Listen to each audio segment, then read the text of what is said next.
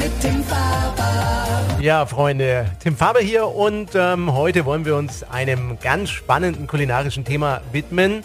Das mache ich nicht alleine. Ich habe mir eingeladen, meinen Freund und den Kulinarik-Papst schlechthin, würde ich sagen, den Ralf Boos. Hallo, lieber Ralf.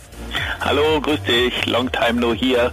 Ja, yeah, und heute reden wir über ein ganz spannendes Thema, meiner Meinung nach, nämlich über das schwarze Gold. Wir reden nicht über Trüffel, weil wenn man an Ralf Boos denkt, denkt man an Trüffel. Nein, wir reden heute über Kaviar. Gell? Ja, es ist ja leider so, dass ich immer sehr, sehr stark mit Trüffel identifiziert werde, obwohl ich mich mit anderen Themen zum Teil sogar besser auskenne als mit Trüffeln.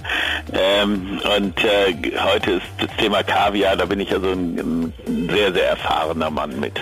Eben, und gleich nach dem Intro erfahren wir alles über Kaviar hier bei Kochblock Radio. Kochblock Radio. Ja, Ralf, Kaviar. Es ist ein spannendes Thema, aber ich würde auch sagen, insgesamt schon auch ein bisschen schwieriges, auch ein umstrittenes vermute ich. Aber wie nähern wir uns da jetzt überhaupt mal an dem Thema?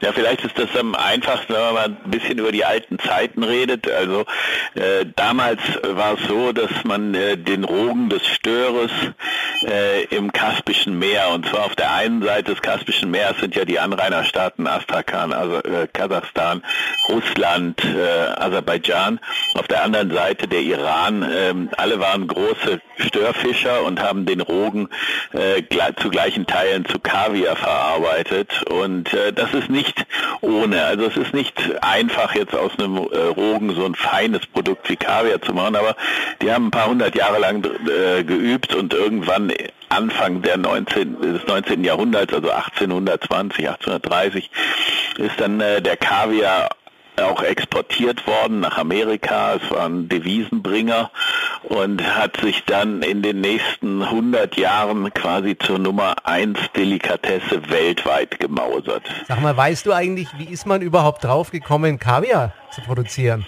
Weil ich meine, ja, da muss man erst mal drauf kommen, das zu essen, oder? Das, das, haben wir in Deutschland auch gemacht. Wir haben also von den heimischen Fischen den Rogen gegessen. Äh, Heringsrogen war bei uns ein ganz, ganz normales äh, Essen. Äh, wir hatten halt so gut wie keine Störe hier, der, der, der den Rogen äh, gegeben hätte. Äh, die, die, das, die Hauptheimat des äh, Störes war immer das Kaspische Meer und die Anrainerflüsse zum Kaspischen Meer hin. Äh, es gab zwar auch hier ein paar Flussstöre, diese, diese Sterlets heißen die, äh, aber deren Kaviar und der der großen Störe aus dem Kaspischen Meer ist nicht zu vergleichen. Ah ja, okay. Also und dann hat man irgendwann mal angefangen, das als Luxusprodukt für sich zu entdecken. Aber ich denke, das kam erst später, oder? Ja, also das Luxusprodukt, das war wirklich, also sage ich jetzt mal 1830, 1840, 1850, ähm, als äh, dieses Produkt also nach Europa, nach äh, Amerika und überall hin exportiert wurde und dort äh, auch verfeinert wurde. Also wir haben am Anfang wurde ja äh, aufgrund mangelnder Kühlung äh, wurde ja sehr, sehr viel Salz in den Rogen reingegeben und dann wurde es auch noch gepresst. Also es war so ein, ein gepresster Rogen mit, mit einem sehr, sehr hohen Salzanteil, äh, den man sich ein bisschen vorstellen kann wie so eine Würzpaste etwa, ne? so eine salzige Würzpaste mit einem leichten Fischgeschmack und der also sowas wie eine Anchovispaste eigentlich heute, was man kennt, oder? Und umso länger man mit Kaviar arbeitete, umso mehr hat man versucht, auf Salz zu verzichten und auch auf die Presserei, sondern hat versucht, den Rogen ganz zu lassen. Und ähm, zumindest in den in den, in den kurzen Distanzen hat man das dann auch ganz gut transportiert gekriegt mit, mit Eisblöcken und sowas. Äh, und so kam halt eben dieser wunderbare Kaviar, der wirklich erst der hat quasi den Durchbruch geschafft zur, zur Superdelikatesse. Erst als der Salzgehalt, sage ich mal, von sieben oder acht Prozent auf dreieinhalb Prozent runtergebracht werden konnte, hat man gemerkt, wie wunderbar zartperlig die Kaviarkugeln äh, äh, äh, auf der Zunge zerplatzen und hat dafür gesorgt, dass es zur, zur gefragtesten und auch heute unumstritten luxuriösesten Delikatesse dieses Planeten ist. Es gibt also kein, keine andere äh, Delikatesse, die so unumstritten Nummer eins ist oder wo man mhm. direkt dran denkt, wenn man an, an, an Delikatesse denkt. Das erste, was einem im Kopf, äh, in den Kopf kommt, ist immer der Kaviar. Ne? Ja, also wenn ich jetzt mal an die Zeit um 1830 denke oder 1850, lass mal 1850 gewesen sein. Das war ja schon noch die Zeit der Königshäuser, würde ich sagen. Ähm, war das die Delikatesse der Upper Class damals, also auch des Königshauses? Und ja, äh, toller Galaabende oder wie muss man sich genau, das vorstellen? Später schon. Am Anfang, wie gesagt, als der, am Anfang war es ja eher ein Devisenbringer. Das heißt also, äh, man muss dazu ein paar technische Daten kennen, dass man zum Beispiel gesagt hat, der Stör, wenn er in Freiheit lebt, ähm, äh, ist nicht ähm, zu jeder Jahreszeit äh, möglich, ihn, ihn quasi äh, zu ernten. Man muss immer äh, auf zwei, auf die Frühlings- und auf die Wintersaison äh, warten und das war dann eben im November größtenteils, wenn der Stör so weit war, dass er den Kaviar gegeben hat, äh, was dann auch wieder die, äh, den Transport erleichtert hat, weil ja die, die Transportschiffe nach Amerika oder nach Europa hin nicht beheizt waren. Das heißt also, man konnte in der Zeit immer relativ gefahrlos den, den Kaviar transportieren. Und äh, man hat das auch, weil es gab sehr, sehr, sehr, sehr, sehr viel Stör im Kaspischen Meer, man hat das auch so ein bisschen als Devisenmaschine genommen, dass man also gesagt hat, okay, wir, äh, wir, wir transportieren den Kaviar in Fässern und äh, diese Fässer bringen den Russen oder den, den, den Iranern da äh, Bargeld und, und, und, und ähm, Devisen ins Land. Und ähm, Später erst, als man eben in, in diese etwas feinere Küche reinkam, wurde das äh, zur Luxusdelikatesse. Das ist aber schon, ähm, ich sag mal, etwas später gewesen. Am Anfang war es eher so eine Devisengeschichte, dass man gesagt hat, man hat ein, äh, ein wunderbares, haltbares Lebensmittel, was man überall auf die Welt hin verschiffen kann und ähm, äh, dann später, als dann die, die Qualität feiner wurde und die, die äh, Machart äh, professioneller wurde, wurde es erst so zur richtigen Delikatesse. Genau, und äh, du hast mir das vorhin erzählt, äh, in dem Augenblick, wo etwas en vogue wird oder eben äh, zur Delikatesse weltweit erkoren wurde, ja, da kommt äh, auch der Staat auf den Plan oder die Staaten, denn die wittern natürlich Geld. Ja, zum einen natürlich immer die Steuern, was du, denke ich, bestätigen kannst heute als Feinkosthändler. Ähm, aber zum anderen gab es eben, weil es um ein tierisches Produkt handelt, auch starke äh, rechtliche Vorgaben, oder in dieser Zeit? Ja, aber es war ja so, dass, ähm, also man muss sich jetzt das Kaspische Meer vorstellen, das ist ein gigantisches Meer. Also es ist nicht, äh, das ist nicht zu vergleichen mit, mit, mit einem Schliersee oder irgend sowas, sondern es ist eben der Bodensee mal X. Äh, ein, ein, ein, ein, es ist quasi fast ein Ozean, es ist sogar Salzwasser im Kaspischen Meer. Also das Kaspische Meer ist zwar ein Binnenmeer, aber es hat einen Salzwasseranteil von 1,5 Prozent, was etwa der Ostsee entspricht. Und äh, in diesem Meer gab es Störe, die bis zu 1000 Kilogramm wogen, also gigantische Fische. Die heißen auch so wie der, wie der Beluga-Wal, heißen die auch Beluga-Störe. Ähm, und äh, in jedem weiblichen Stör ist etwa 10% Rogen. Das heißt, man konnte quasi 100 Kilo Rogen aus einem einzigen Fisch äh, herausholen, wenn man Glück hatte und so einen großen Fisch gefangen hatte. Und selbst die kleineren, die nur 100 oder 120 Kilo ähm, gewogen hatten, ja noch 10 oder 12 Kilo Rogen in sich. Und in der Zeit ähm, wurde wirklich viel, viel Stör gefangen und, und wir reden jetzt von einer Menge von 1000 Tonnen Kaviar pro Jahr. 1000 Tonnen, also eine Million Kilo Kaviar im Jahr. Das heißt 10 Millionen Kilo Stör, der im Jahr gefangen wurde in diesem Kaspischen Meer. Das ist irre, oder Ralf? Wahnsinn, Bitte? diese Mengen sich mal vorzustellen und das in der damaligen Zeit. Ja, und das, das ist noch, also das ist jetzt so im, im, im, in dem Bruchkante 1899, 1900, 1901, 1902. Und von dem Moment an, wo also wirklich eine ganze Industrie quasi vom Stör und vom Kaviar lebte, äh, wurde dann auch überfischt. Und äh, bis in die 70er Jahre, äh, 1970, also 1960, ähm, 1970, äh, blieb auch der Konsum etwa auf diesem sehr, sehr hohen hohen Niveau von 500, 600 Tonnen im Jahr. Und dann flachte das ab. Das heißt also, die Überfischung hatte zur Folge oder die Technisierung hatte zur Folge, dass die Fische mit Stellnetzen daran gehindert wurden, dass sie wieder an die, an die Geburtsstätte zurück äh, konnten und neue Störe äh, ausbrüten konnten. sondern man hat einfach äh, jede technische Hilfe benutzt, um weitere Störe zu fangen und noch mehr Störe und noch mehr Störe. Und irgendwann in den 80er Jahren wurde es dann so prekär, dass man schon äh, das Washingtoner Artenschutzgesetz bemühte, sich mal die Bestände anzugucken und dann wurde erst sehr vorsichtig darauf hingewiesen, dass diese Art äh, langsam aber sicher vom Aufsterben bedroht ist. Dann wurde 1998 der Stör äh, unter das Washingtoner Artenschutzgesetz gestellt und ab 2008 war das Fangen von Stören und die Produktion von Kaviar weltweit verboten und ist es heute noch. Also heute noch dürfen keine Störe aus dem äh, Freiwasser äh, äh, gehandelt, gefangen, getötet, dem Kaviar entnommen werden. Das ist alles verboten. Äh, die einzigste Möglichkeit, an, Kaviar heute dranzukommen, ist die Aquakultur weil in dem Moment, als 1998 die ersten ähm, ja, Schutzmaßnahmen äh, eingeleitet wurden, haben auch gleichzeitig die ersten Farmen für, äh, zum Stör, äh, zur Störzucht geöffnet. Und so ein Stör braucht immer sechs, sieben Jahre, bis er geschlechtsreif ist. Mhm. Und deswegen äh, dauerte das auch eine ganze Weile, bis der erste Kaviar aus Aquakultur kam. Und äh, seit dem Jahr 2000 etwa gibt es äh, produzierende Farmen, zuerst sehr wenig äh, und heute sehr viel. Also heute im Augenblick sind es zwischen 70 und 80 Farmen weltweit, die Kaviar produzieren.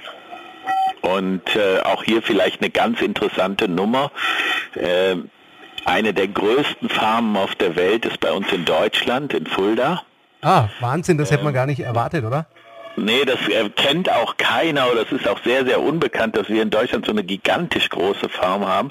Äh, das liegt daran, dass dieses ist auch die älteste Farm äh, auf der Welt. Also die erste Kaviarfarm oder die erste Störfarm auf dieser Welt war diese Farm in Fulda. Mhm. Und man hatte die aber nicht gebaut, um Kaviar zu produzieren, sondern man hatte die gebaut, um kleine Störe zu züchten, die ins Freiwasser ausgesetzt werden können dass man also die Flüsse und die äh, Seen wieder mit jungen Stören äh, äh, für den Nachbesatz bestückt. Mhm. Und ähm, die meisten dieser, man, die heißen Fingerlinge, also diese kleinen Störe, wenn die so groß sind wie ein, wie ein Zeigefinger, heißen Fingerlinge. Mhm. Und diese Fingerlinge werden halt ähm, in die Länder exportiert, die äh, klassischerweise äh, viel Stör hatten. Und das war in Sowjetunion später, als es sie nicht mehr gab, eben Russland, Kasachstan, Astrachan, Aserbaidschan.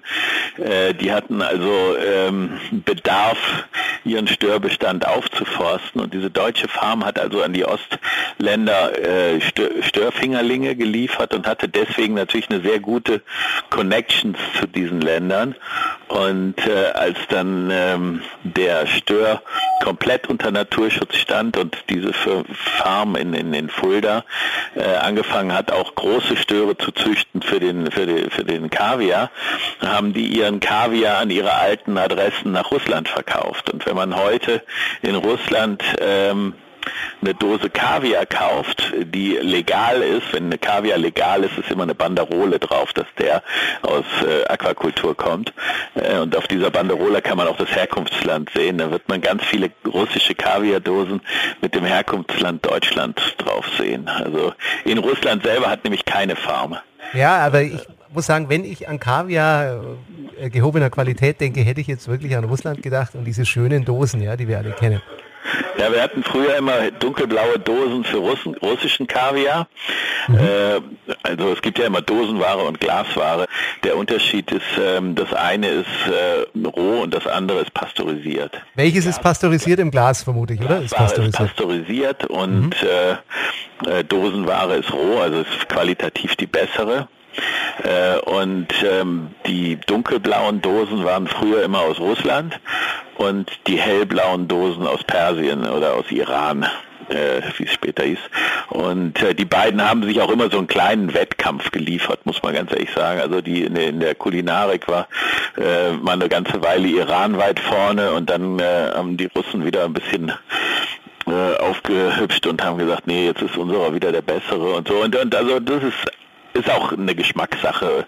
Äh, aber in dem Teil des Kaspischen Meeres, wo der Iran für zuständig ist, äh, wohnen andere Störe als in dem Teil, wo die russischen oder die ehemaligen sowjetischen Anrainerstaaten zuständig sind. Deswegen gibt es da auch schon qualitativen Unterschied, äh, weil es einfach eine andere Störsorte oder eine Störrasse zum Teil ist. Ja, die Latte Gourmet Radioshow, der Podcast für Kulinarik. Äh, heute mit Ralf Boos und heute mit einem wunderbar interessanten Thema, nämlich dem Thema Kaviar. Und gleich reden wir hier nochmal über das Thema Qualität.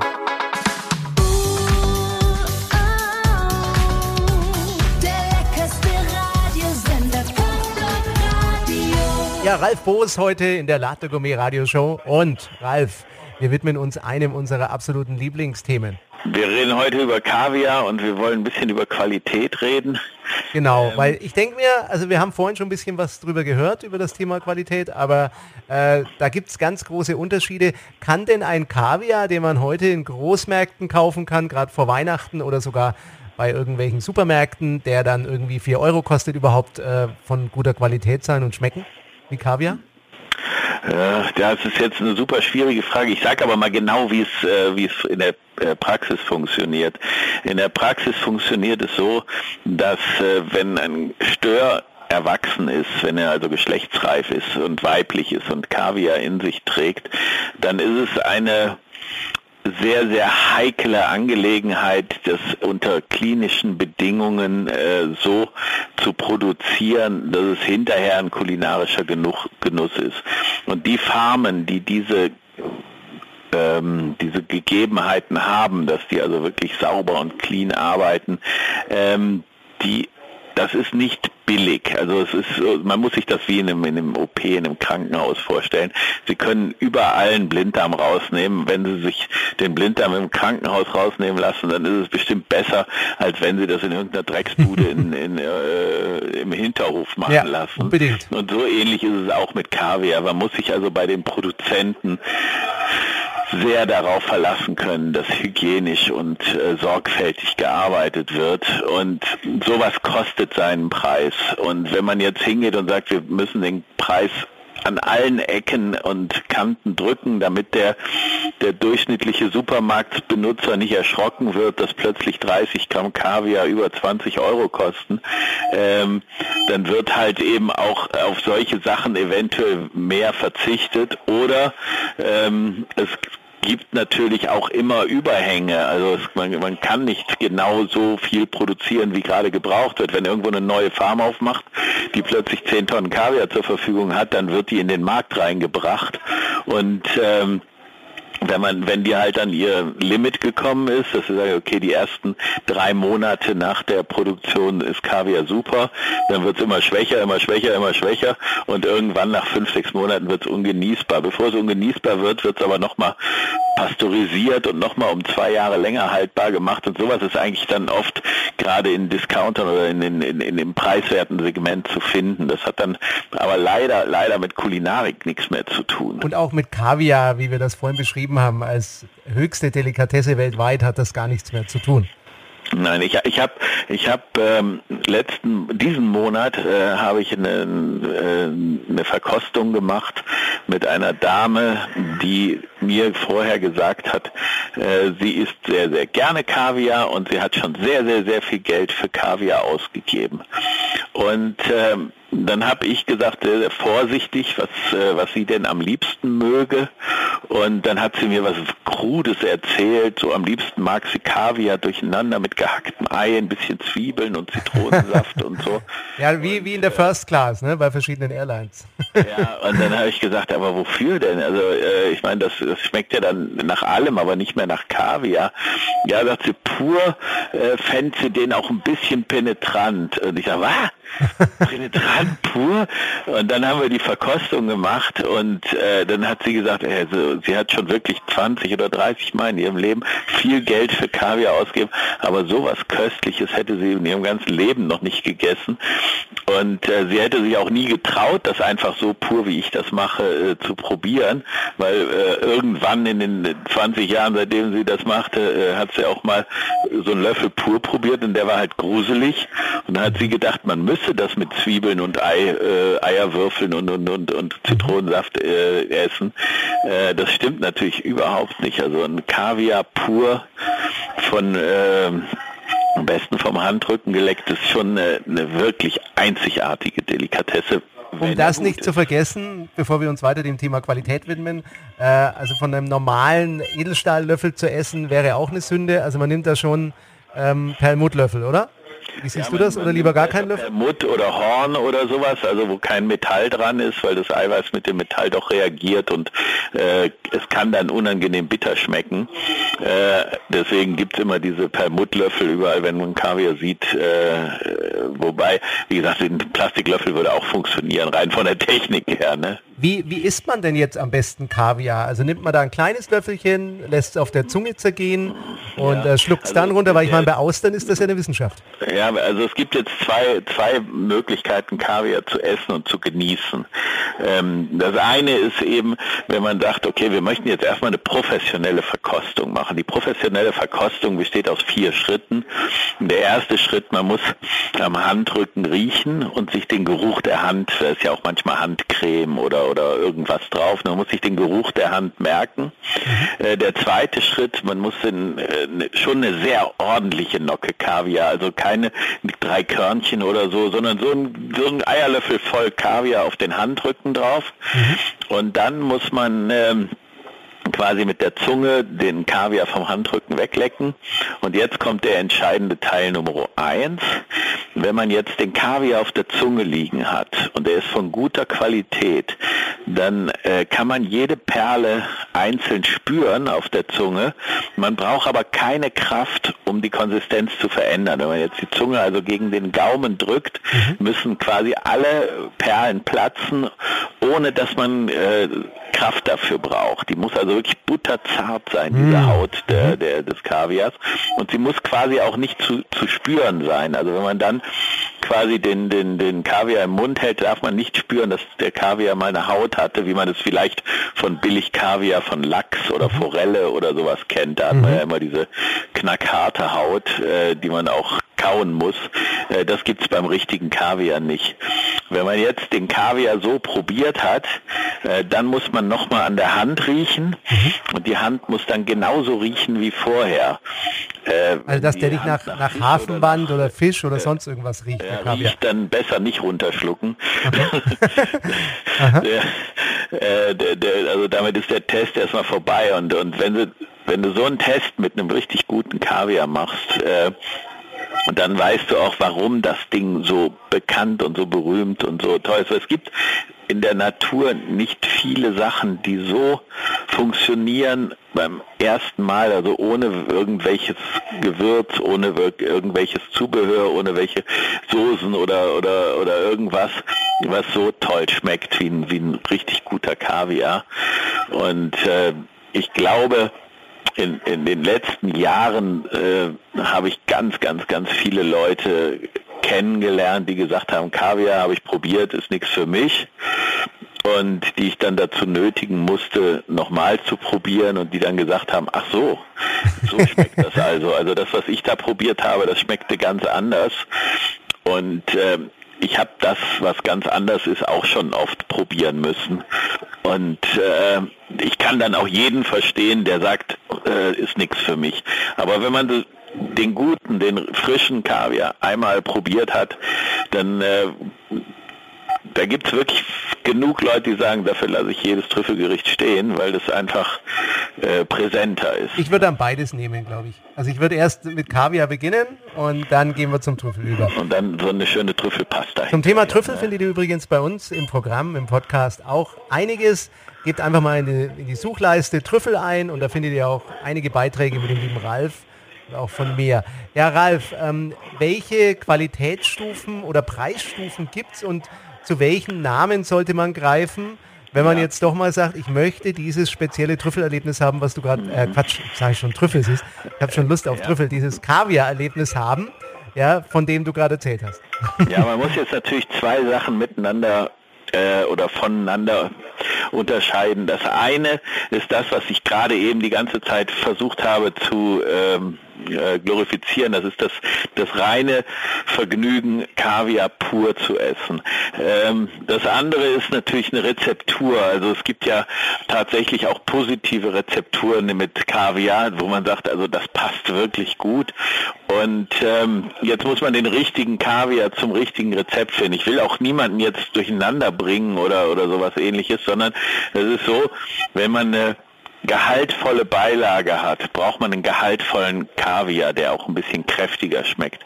Wenn man den pur isst, braucht man einen milden Kaviar. Das heißt also, wir unterscheiden in gehaltvollen Kaviar und in milden Kaviar. Mhm. Einfach gesprochen würziger Kaviar und milder Kaviar. Der würzige Kaviar würde pur nicht so gut schmecken wie der milde Kaviar. Der milde Kaviar würde in einer Rezeptur nicht so gut funktionieren wie der würzige Kaviar. Und ähm, jetzt, äh, wo man Kaviar kauft und welchen man da äh, äh, sich aussucht, das ist natürlich eine, eine schwierige Frage, aber Sie müssen Du musst immer daran denken, ein Kaviar kostet zwar im Kilo immer so um die 1000 Euro, mhm. aber äh, ich kenne noch nicht mal, ich kenne irgendeinen Menschen, der es geschafft hat, mehr als 200 Gramm zu essen und nach mhm. 50 Gramm Kaviar hat man auch oder mit 50 Gramm Kaviar hat man auch wirklich eine Riesenportion. Okay. Ne? Also Aha. eine Vorspeise äh, wird oft mit 10 Gramm Kaviar gemacht. Mhm. Kaviar essen mit 25 oder 30 Gramm. Und äh, diese, diese üppig Kaviar-Geschichten, diese, sag ich mal, die, die, die man sich auch manchmal gönnt, da ist man mit 50 bis 100 Gramm wirklich absolut super, super üppig bedient. Mhm. Und wenn man jetzt noch eine Rezeptur dazu macht, also meine, meine Lieblingsrezeptur ist halt ganz einfach Creme fraiche, mhm. ein bisschen Blini oder ein Toastbrot ohne ohne Rinde mhm. und da oben drauf äh, eine Nocke Kaviar. Das ist eine Rezeptur, die jeder nachmachen kann und das ist eine Rezeptur, die absolut sinnvoll ist, weil der das Brot, das Creme fraiche und das Kaviar sind alle drei etwa gleich stark von der Aromatik und wenn man die miteinander verkaut, dann äh, das sind äh, das eine unterstützt das andere und das ist hinterher ein gutes Erlebnis. Dafür würde ich einen würzigeren Kaviar nehmen. Ähm, der der äh, bekannteste von den von den Kaviar-Sorten, die etwas würziger sind, ist der Baeri. Der wird geschrieben mit zwei i am Ende, B A E R I I. Mhm. Ähm, der Baeri-Stör macht also einen, einen, sehr würzigen Kaviar und ähm, wenn man jetzt tatsächlich mal nur reinen Kaviar haben will, also einen Löffel voll Kaviar in die Schnute, äh, dann nimmt man entweder Osietra, äh, das ist noch ein klassischer Stör aus dem Kaspischen Meer, der auch im Kaspischen Meer sehr, sehr verbreitet war, ähm, oder man nimmt einen Imperial Auslese. Imperial Auslese ist ein gängiges Wort für einen Hybriden, der äh, aus zwei Störsorten gekreuzt wurde äh, und bei Imperial Auslese sind beide positiven Faktoren der Kreuzung voll durchgeschlagen. Also es war ein großes Korn mhm. und ein sehr guter Geschmack. Ähm, und also der eine Stör hatte ein großes Korn, der andere einen sehr guten Geschmack. und die beiden hat man gekreuzt und da kam dann die Imperial Auslöse raus. Ähm, das sind die drei Sorten Kaviar, die man quasi kennen sollte. Baeri, Osietra und Imperial Auslese. Mhm. Und ähm, ja, also wenn bei uns jemand anruft und sagt, ich hätte gerne eine Dose Kaviar, dann fragen wir in der Regel, was machen Sie damit oder was Aha, haben Sie okay. damit vor? Mhm. Und wenn er dann äh, sagen kann, was er für eine Rezeptur oder was er damit vorhat, dann wissen wir auch, welcher Kaviar der genau richtige für ihn ist. Das ist bei euch ja auch der Service. Ich habe mal angerufen, bevor wir uns gekannt haben. Übrigens war ich schon Kunde bei dir und habe nach einem Trüffel gefragt und genau die Frage kam, ja, was ich mir ungefähr vorstelle, was ich damit machen will. Und dann kam auch eine Top-Beratung von Bosfoot, heißt deine ja. Firma. Das darf man auch mal sagen, ne? Ja, es ist, es ist ja auch heute, also äh, uns ist das natürlich immer steinpeinlich, wenn wir irgendwo Werbung für uns selber machen. Ähm, aber es ist tatsächlich heute auch keine Alternative mehr zu uns. Also wir können kaum sagen, geh doch da und dahin, da wirst du gut beraten. Also äh, ich glaube, dass wir da auch noch so ein bisschen so wie die letzten Mohikaner ähm, an diesen, an diese wunderbare Welt von Service und Qualität glauben und, und, und, und die Fahne aufrechterhalten. Und ich hoffe, dass uns nicht dasselbe passiert wie dem letzten Mohikaner. Ja, da bin ich mir sicher, dass das nicht passiert. Ich habe dich auch mal besucht in Düsseldorf. Also wer, wenn man Zeit hat, mal nach Düsseldorf fahren, ja, mal deine Räume anschauen, das ist wunderbar. Du Ralf, bevor ich das jetzt vergesse, äh, ich wollte noch mal fragen, ist, ist ja auch noch so eine Meer unterwegs, dass man zu Kaviar, weil du hast das vorhin beschrieben mit bisschen Weißbrot oder, oder Toastbrot und Creme Fraiche, dass man zu Kaviar immer so Pumpernickel isst. Ist das nee, richtig? Nee, das ist ganz, ganz falsch. Also Pumpernickel und Kaviar geht gar nicht. Pumpernickel aber, aber es ist verbreitet, ne? Manche denken ja. das. Hast du auch schon gehört? Genauso idiotisch wie mit, mit gehacktem Ei oder gehackten Zwiebeln oder irgend sowas. Weil, weil sie haben diese Sachen, die ich gesagt habe, sowohl diese Creme Fraiche oder die, äh, äh, die, die, die Weißbrotscheibe oder das Blini äh, oder irgend sowas, das hat alles dieselbe Konsistenz. Wenn du so eine, so eine Schwarzbrotscheibe reinmachst, äh, dann hast du so eine, äh, so eine kaputte Konsistenz im Mund. Das, äh, das, das würde total unharmonisch funktionieren. Deswegen besser immer was Weiches. Also Kaviar ist zart und, und, und, und, und fein. Ähm, da braucht man auch zarte und feine Begleiter. Ne? Das ist äh, nicht äh, äh fest und hart wie, wie, wie, wie, wie, wie Pumpernickel. also ich schaue mir in letzter Zeit sehr gern äh, so eine Reise-Vlogs äh, ähm, an. Und da beschreiben die immer so Reisen in der ersten Klasse, in der First Class bei verschiedenen Airlines. Und da gibt es immer das, was wir gerade beschrieben haben, nämlich Ei, ja, gibt es dann dazu ja. und Zwiebeln oder Schalotten oder irgendwas.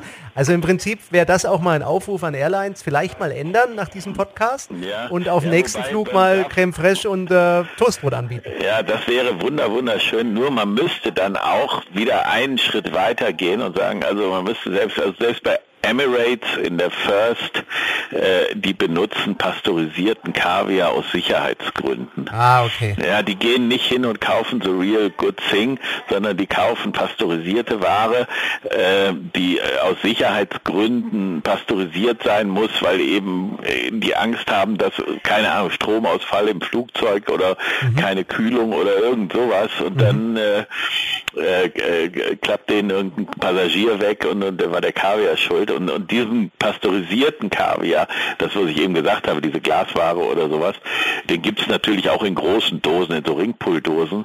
Der kostet etwa die Hälfte des frischen Kaviars, vielleicht ein bisschen mehr als die Hälfte, äh, aber ist überhaupt nicht richtig lecker. Also da kann man ruhig Zwiebeln und da kannst du auch Schwarzbrot und da kann, kannst du alles dazu essen. Es ist mehr so die, dieses Gefühl, oh, äh, endlich mal wieder Kaviar im Flugzeug.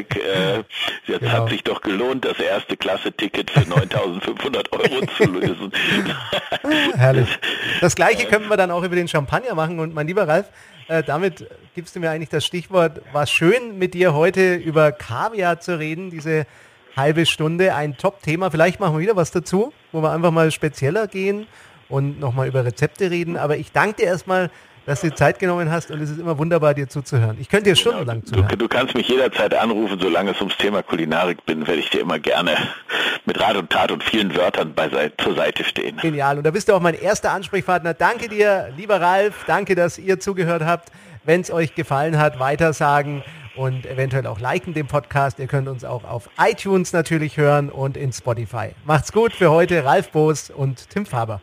Bye bye. Die Ladegummi, Radioshow mit dem Faber.